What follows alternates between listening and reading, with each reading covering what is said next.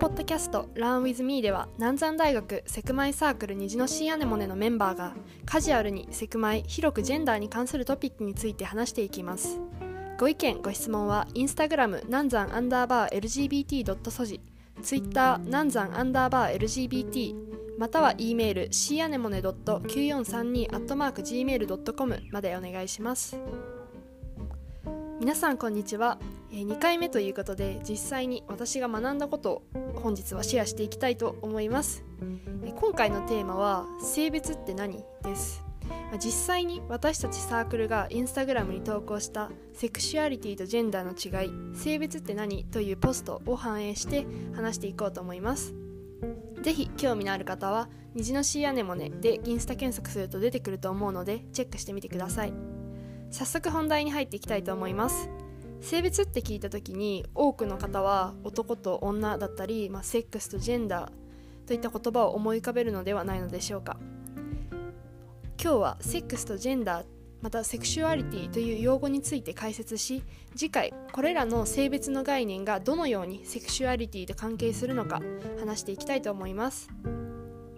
まずセックスとは皆さんすでに知っているかもしれませんが性別的な性差を意味します。例えば生殖機能の違いなどが男女の間であります。それに対してジェンダーとはよく社会的または文化的性差と表されます。私個人的にはちゃんとこのジェンダーの概念について理解できていませんでした。まセックスが生殖機能の違いならばジェンダーは社会や文化が思うあるべき姿の違いであると言えます。例えば日本で正月に家族が集まったとします。そこで私、まあ、過去女が、えー、食事の準備片付けをしていても何も言われないのに男兄弟がお手伝いをすると周りが男の子なのに気が利くねと言ったりすることがあるかもしれません。この例は少し古いかもしれないのでもう一つ。例えば男の人が自分の肌をきれいに見せるためにファンデーションを塗ったら周りに男なのにファンデをしていると言われたりするのに女の人が公ですっぴんでいると周りからちゃんと化粧をしなさいと言われることがありませんか？このような場面での男女はジェンダーつまり社会的文化的性差を意味します。ちょうど最近、えー、森前会長が、まあ、女だから話すのが長いというようなこう発言をして問題になりましたね。これはまさにこうジェンダーによる偏見だと言えます。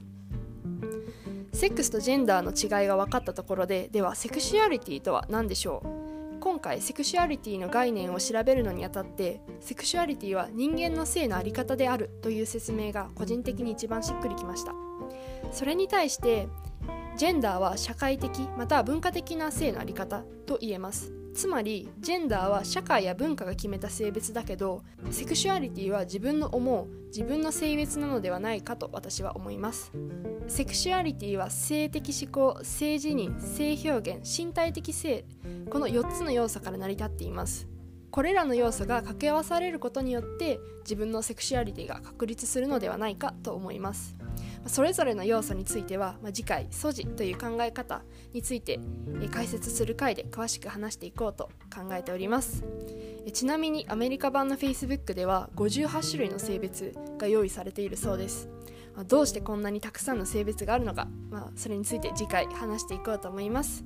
え本日はこの辺で終わりにしようと思います。え聞いてくださった方ありがとうございました。次回は、え素地について話していきます。それではまた。Thank you.